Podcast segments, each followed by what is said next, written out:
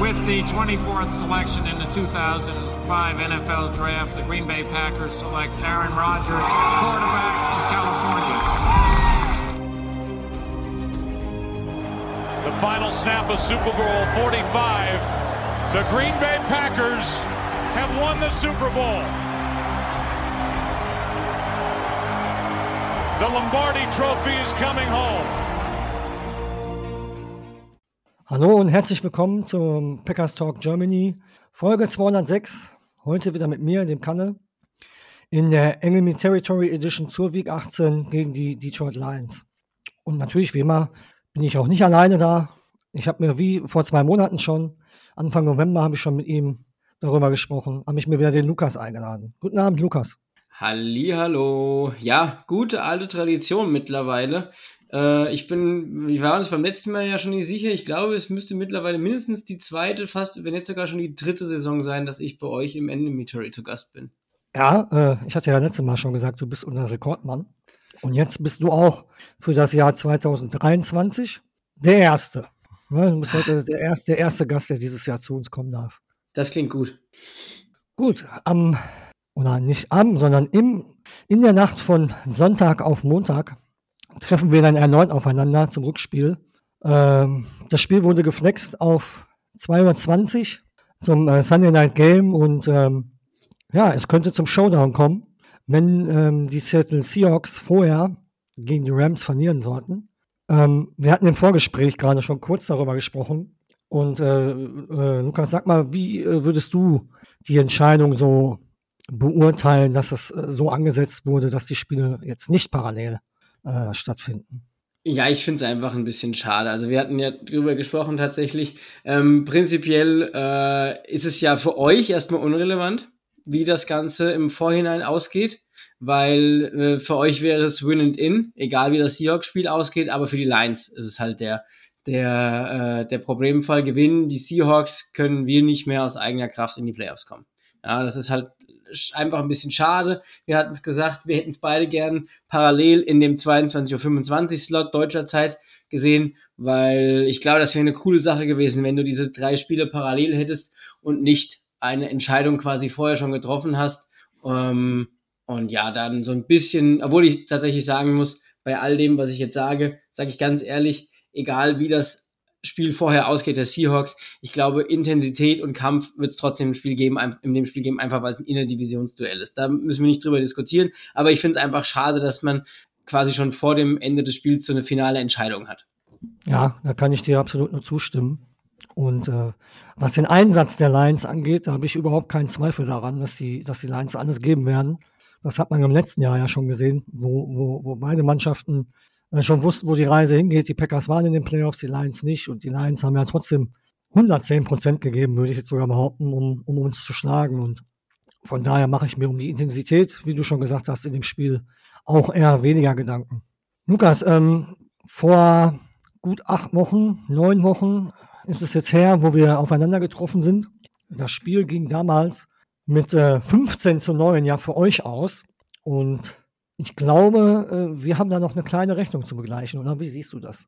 Ja, es war ähm, so ein bisschen der Beginn unserer Hochphase, eurer, ähm, eurem Zwischentief. Ich meine, ihr habt euch da in den letzten Wochen ja wirklich gut rausgezogen. Ähm, Rogers hatte keinen guten Tag gegen uns. Natürlich war es auch äh, immer mal wieder ein bisschen Pech. Ähm, das ist im Football aber einfach so. Aber ja, ihr müsst äh, da quasi noch zurückschlagen. Äh, das Imperium schlägt zurück. Wir sind jetzt in Green Bay und das könnte auf jeden Fall, also es wird ein geiles Match und da freue ich mich auch schon drauf. Und wir werden es euch so schwer wie möglich machen. Ja, davon gehe ich ja aus. Ähm, hast du denn auch ein bisschen Angst davor, dass der Platz in, im Lambo Field ein bisschen zu sehr gewässert sein könnte? Hast nein, du das mitbekommen? Nein, nein. Äh, ist, ist, es regnerisch? Das habe ich gar nicht mitbekommen. Oder ähm, ist es, äh, muss der Schnee runtergeräumt werden? Das habe ich tatsächlich nee, gar nicht mitbekommen. Das ist eher so ein kleiner, kleiner Seitenhieb in Richtung Minnesota, die, wo dann äh, ein bisschen äh, alles auf einen etwas zu sehr gewässerten Rasen geschoben worden ist, dass die, dass die Vikings halt dann nicht so erfolgreich in Green Bay sein konnten. Deswegen war jetzt meine Frage, ob du da eine Sorge hättest, dass das auch passieren könnte.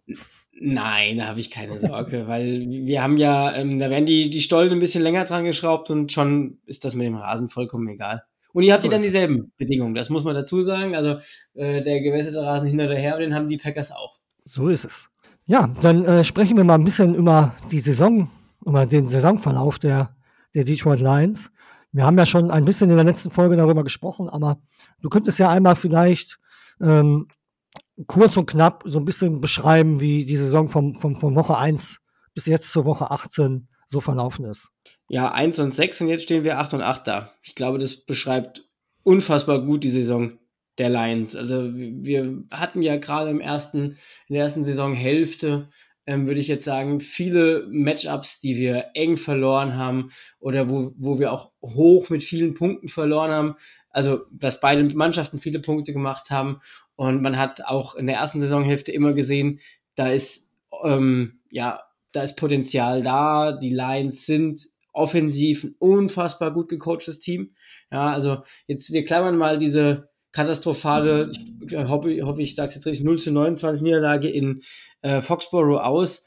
Aber ansonsten waren wir ja wirklich eine offensive Maschine. Ja, man verliert mit drei Punkten gegen die Seahawks auch wieder, hoffentlich stimmt's noch, 48, 45. Oder also High Scoring, die Offense hat gepasst, die Defense war noch schlecht. Und dann kam so auch mit dem Spiel gegen euch, das muss man ja ähm, jetzt mal so sagen, wo wir nur neun Punkte zugelassen haben, so ein, so, ein, so ein kleiner Turnaround auch für die Defense, das dann auch immer mehr geklickt hat.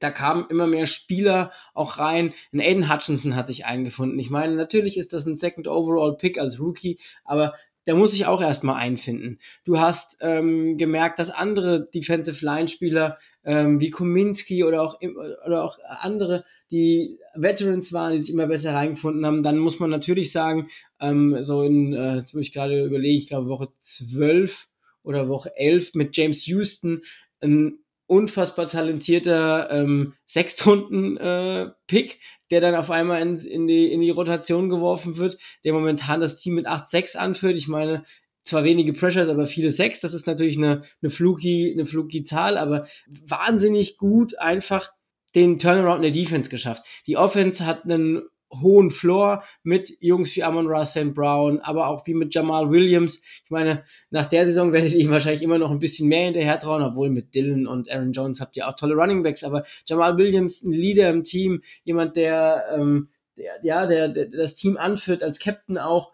Und auch Jared Goff hat dann auch in, dem, in diesem zweiten Saisonhälfte noch mehr Führungsaufgaben, noch mehr Captain-Aufgaben bekommen.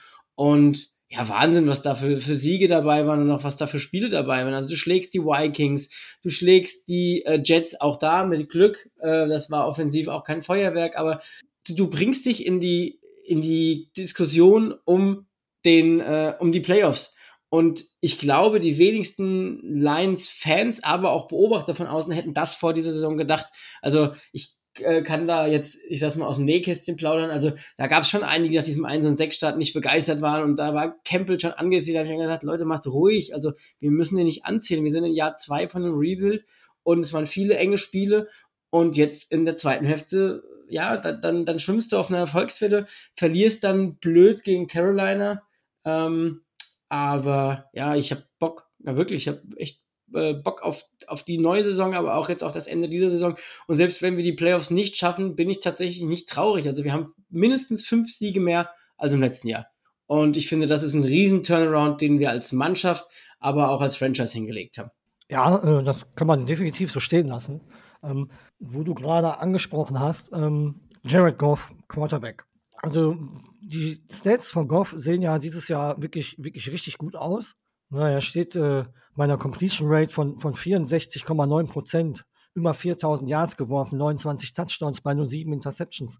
Ähm, wenn du jetzt einen kleinen Blick in die Zukunft machen würdest, ist er vielleicht doch derjenige, der in der Zukunft bei den Lions die Nummer 1 sein kann? Oder bist du immer noch davon überzeugt, dass, dass da noch ein anderer her muss, ein neuer Quarterback her muss? Ähm, also, ja, Jared Goff ist ja so ein Streitthema.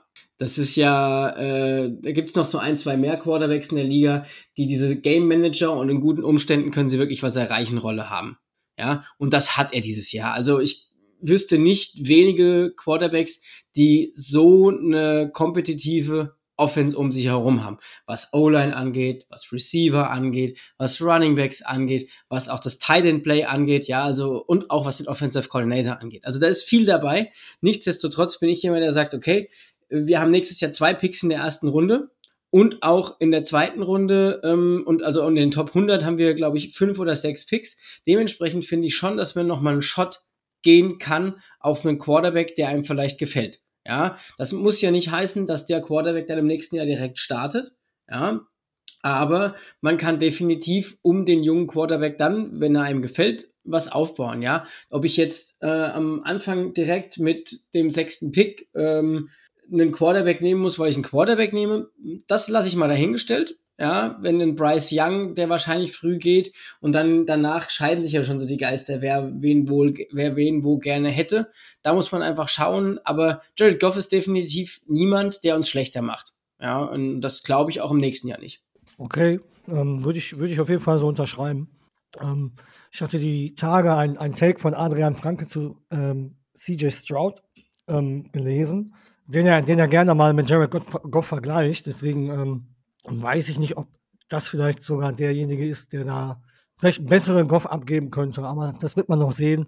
Aber auf jeden Fall ist es sehr spannend zu sehen, ähm, wie gut äh, Goff hinter dieser wirklich guten O-Line, die ihr da in Detroit habt, äh, äh, funktioniert. Und der Supporting Cast, wie du angesprochen hast, ist natürlich auch nicht von schlechten Eltern.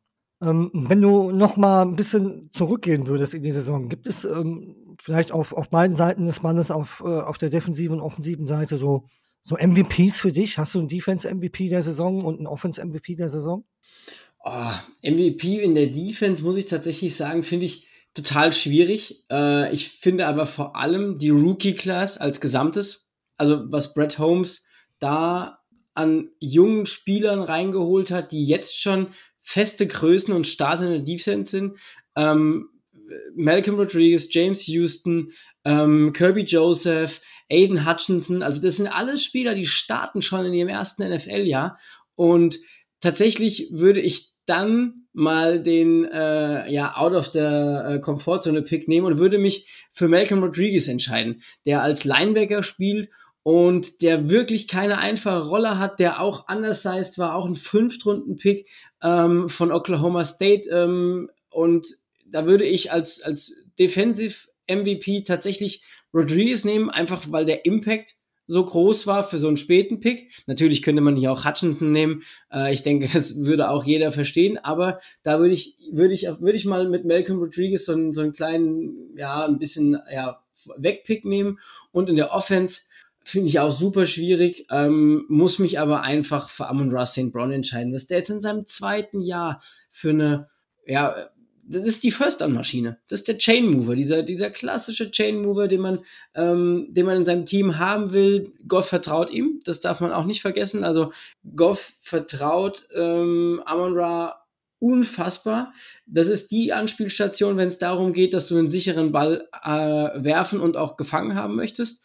Und da muss ich irgendwo mit Amon Ra St. Brown gehen, weil der einfach der Offense eine, eine andere ähm, ja, ne, ja, wenn der nicht da ist, merkt man das schon so ein bisschen. Und äh, ja, Amon Russell Brown. Okay. Ähm, ja, ähm, so, soweit ich die Detroit Lions beobachtet habe, ich habe jetzt nicht alles gesehen, aber, aber so ein bisschen und äh, Amon Russell Brown, die Entwicklung verfolgt man sowieso gerne mit. Ein bisschen, wir hatten ja auch mal einen St. Brown, der ist nicht ganz so erfolgreich gewesen wie sein jüngerer Bruder und spielt ja jetzt auch für eine Franchise. Gut, äh, braucht man jetzt nicht unbedingt noch erwähnen. Ähm, du hast gerade schon so ein bisschen beschrieben, ähm, wie, wie, Vertrauen zwischen Goff und äh, St. Brown, aber ihr habt ja noch mehr Waffen und ähm, diese Waffen gilt es natürlich am Sonntag im Lambo-Field einzusetzen. Wie, ähm, wie schätzt du denn allgemein die Offense gegen die Defense der Packers ein? Ist da, nachdem du, was du gesehen hast am Sonntag, die Packers Defense scheint so langsam in die Spur zu finden. Ähm, Siehst du da äh, äh, äh, Matchups, die, die, für, äh, die für die äh, Detroit Lions sprechen würden? Schockierenderweise, ja, schockierenderweise muss ich mich tatsächlich einfach wiederholen. Ich meine, wer das Spiel am Sonntag auch äh, von euch so ein bisschen verfolgt hat, ähm, man muss ja so ein bisschen bei den, bei den Vikings dazu sagen, die Vikings sind Boomer Bust. Ja, und vor allem sind die Vikings ein Team, was dieses Jahr nicht wirklich eine Run-Identität hat. Also die konnten das ganze Jahr den Ball nicht wirklich laufen und jetzt am Sonntag gegen euch auch wieder nicht. Und wenn es was gibt, was, wo ihr schlecht seid, das äh, kann man so sagen, und wo euch zum Beispiel auch der Ausfall von Rashan Gary äh, richtig reinhämmert, ist es eure Run-Defense und auch allgemein die Run-Defense ähm, ist nicht gut. Das können wir aber tatsächlich ganz gut und wir hatten es im ersten Matchup und ich glaube, es ist auch hier das Matchup. Also Jair Alexander, Wahnsinns Cornerback. Ähm, man muss gucken, wie man ihn verwendet. Das weiß ich jetzt gar nicht so genau, ob er sich auch mal in den Slot zum Beispiel ziehen lässt, wenn ein Amon Ra. Brown da steht. Wir haben glücklicherweise aber auch noch mit Chark, mit Jameson Williams oder mit Josh Reynolds andere Receiver, die dann auch äh, vielleicht mal von einem Jair Alexander äh, überwacht werden müssen. Aber ja, wir müssen es über den Lauf schaffen und müssen dann einzelne Plays durch die Luft machen. Ja, also zu Alexander. Ähm, die Packers sind auf jeden Fall äh, manlastiger geworden jetzt in den letzten Wochen. Also in der Defense sind schon einige, einige Dinge verändert worden, die jetzt ähm, am Sonntag auch gegen die Vikings sehr, sehr gut zu sehen waren. Ähm, Alexander hat ja ähm, Justin Jefferson, der auch, wie man ja sagen muss, eine, absolute Wahnsinnssaison spielt für die Vikings. Ähm, ziemlich stark aus dem Spiel genommen. Also ähm, es würde mich nicht wundern, wenn ähm, Alexander wirklich auch äh, mit äh, Amon-Ra äh, äh, über den Platz travelt. Also es wäre mit Sicherheit nicht verwunderlich. Ich traue trau, trau, äh, Joe Mary das auch zu, dass er das so umsetzen wird. Wenn Alexander es wieder selber fordert, so wie er es bei Justin Jefferson gemacht hat. Und ähm, ja, bei den anderen muss man halt mal schauen. Äh, Rasul Douglas wird sich dann vielleicht überwiegend um, um DJ Chark dann, dann kümmern. Je nachdem, äh, Jameson Williams, äh, wie, wie stark ist der schon, der schon involviert in, in die Offense jetzt oder ist es immer noch alles sehr langsam bei ihm? Mm, ja, also, also langsam ist er nicht, das können wir auf jeden Fall so festhalten.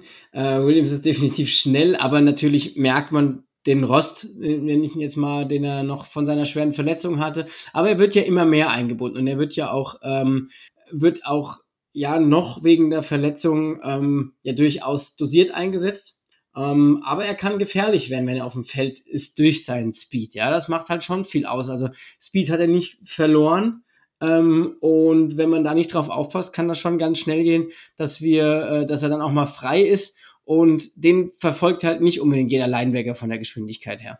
Ich wollte, ich wollte auch gar nicht sagen, dass er langsam ist, sondern eher äh, darauf hinaus, dass man ihn langsam heranführen möchte ans Team, dass er da ja. äh, so langsam immer mehr Snaps bekommt. Ich, äh, ich habe jetzt nicht nachgeschaut, wie viel er schon spielt.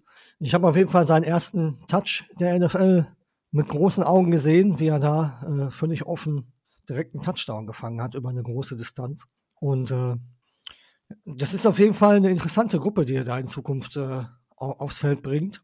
Und äh, da bin ich mal gespannt, wie das dann am Sonntag aussehen wird. Du hast ja vorhin auch schon die Defense angesprochen der Lions. Also wir hatten beim letzten Mal, das weiß ich noch, auch, auch darüber gesprochen, wie schwach die, die, die Lions Defense äh, performt hat bis zu dem Zeitpunkt. Und du sagtest ja auch, dass sich da was gesteigert hat.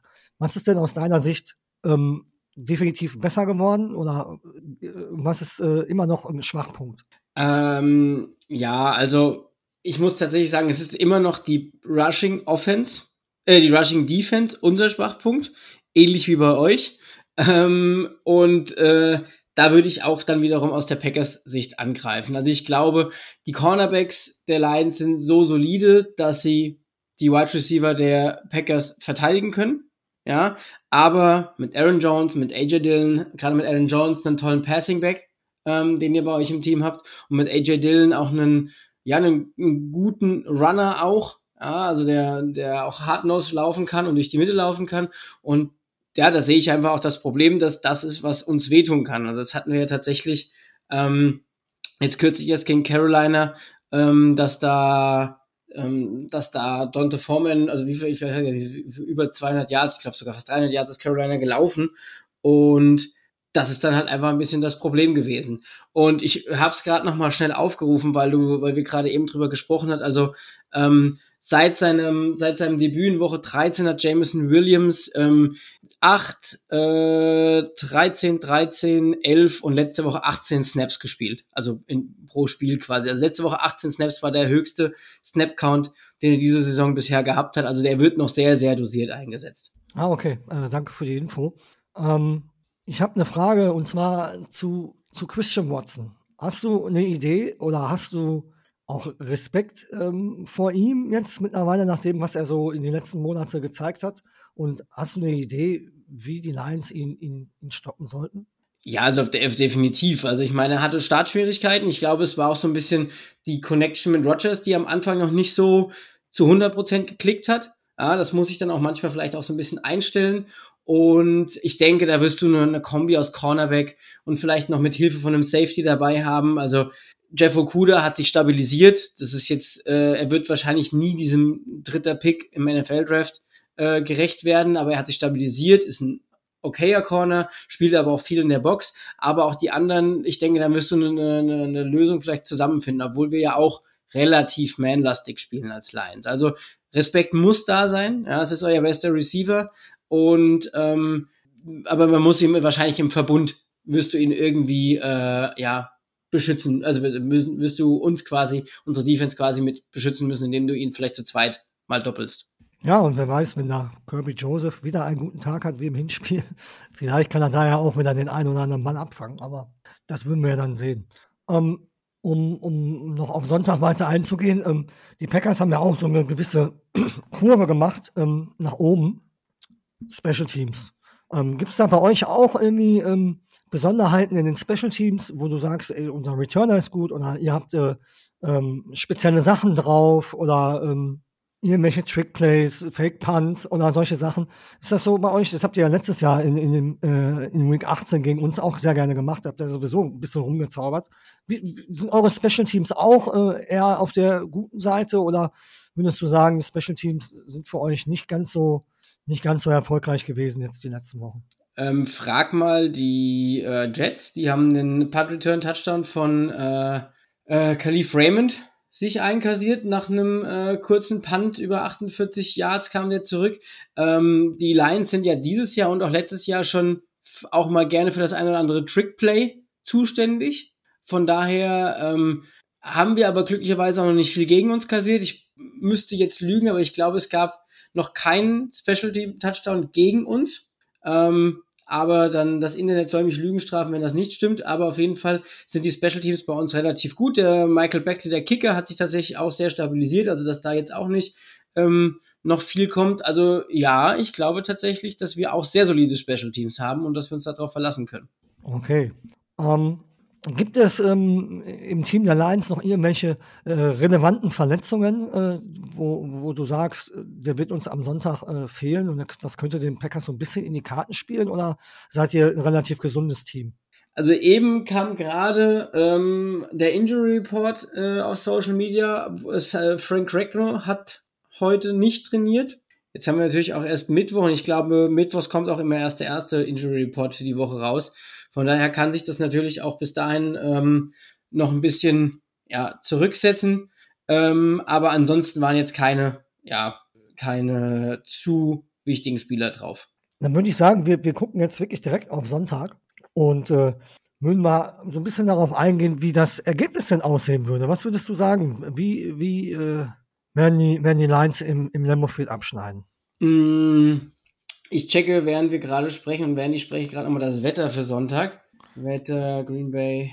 Ähm, okay, das habe ich, hab ich auch noch nicht gemacht. Hätte ich vielleicht auch mal machen Ich mache das ganz fix. Also laut Wetterbericht haben wir am Sonntag kalt, äh, aber kein Schnee. Von daher, ähm, mit kalt sind sie in Detroit gewohnt. Das heißt, das Wetter wird keinen großen ähm, Einfluss auf die, auf die Teams haben. Ich, ich glaube tatsächlich, es wird ein enges Spiel.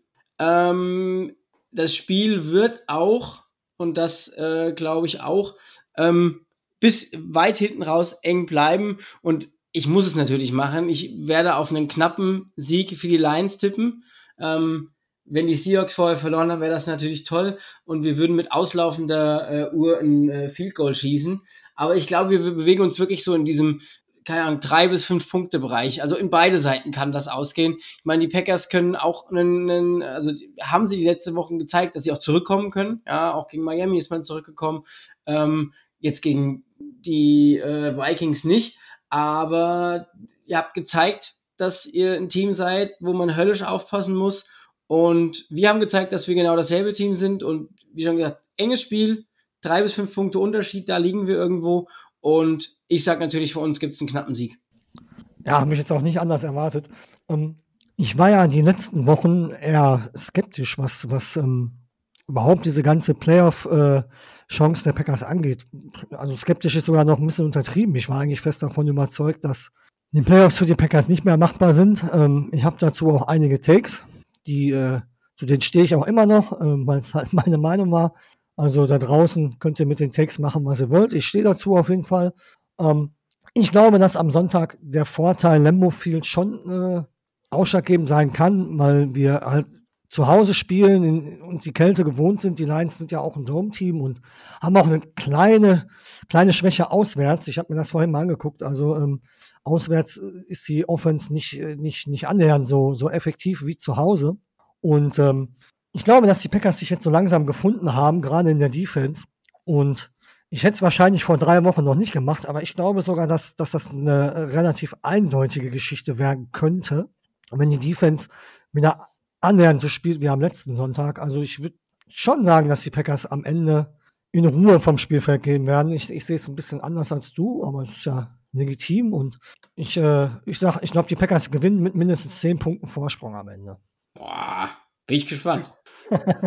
ja, ich auch, absolut. Äh, wie gesagt, ich habe in letzter Zeit nicht ganz so positiv äh, die Ergebnisse gestaltet, aber dieses Mal bin ich doch überzeugt jetzt, dass, dass die Packers sich gefunden haben und die Lions dann doch ein wenig in ihre Schranken weisen. Aber ich bin, ich bin optimistisch, was die Detroit Lions äh, für die Zukunft angeht. Ich glaube, ihr habt da echt ein, ein, ganz tolles Trainerteam auch zusammengestellt. Ob jetzt äh, Ben Johnson noch lange euer Offensivkoordinator bleibt, wage ich schon fast zu bezweifeln. Es gibt ja schon so ein paar, paar Munkeleien in der großen Welt der NFL, dass da jemand äh, Interesse haben könnte, ihn vielleicht als Headcoach sogar zu sein.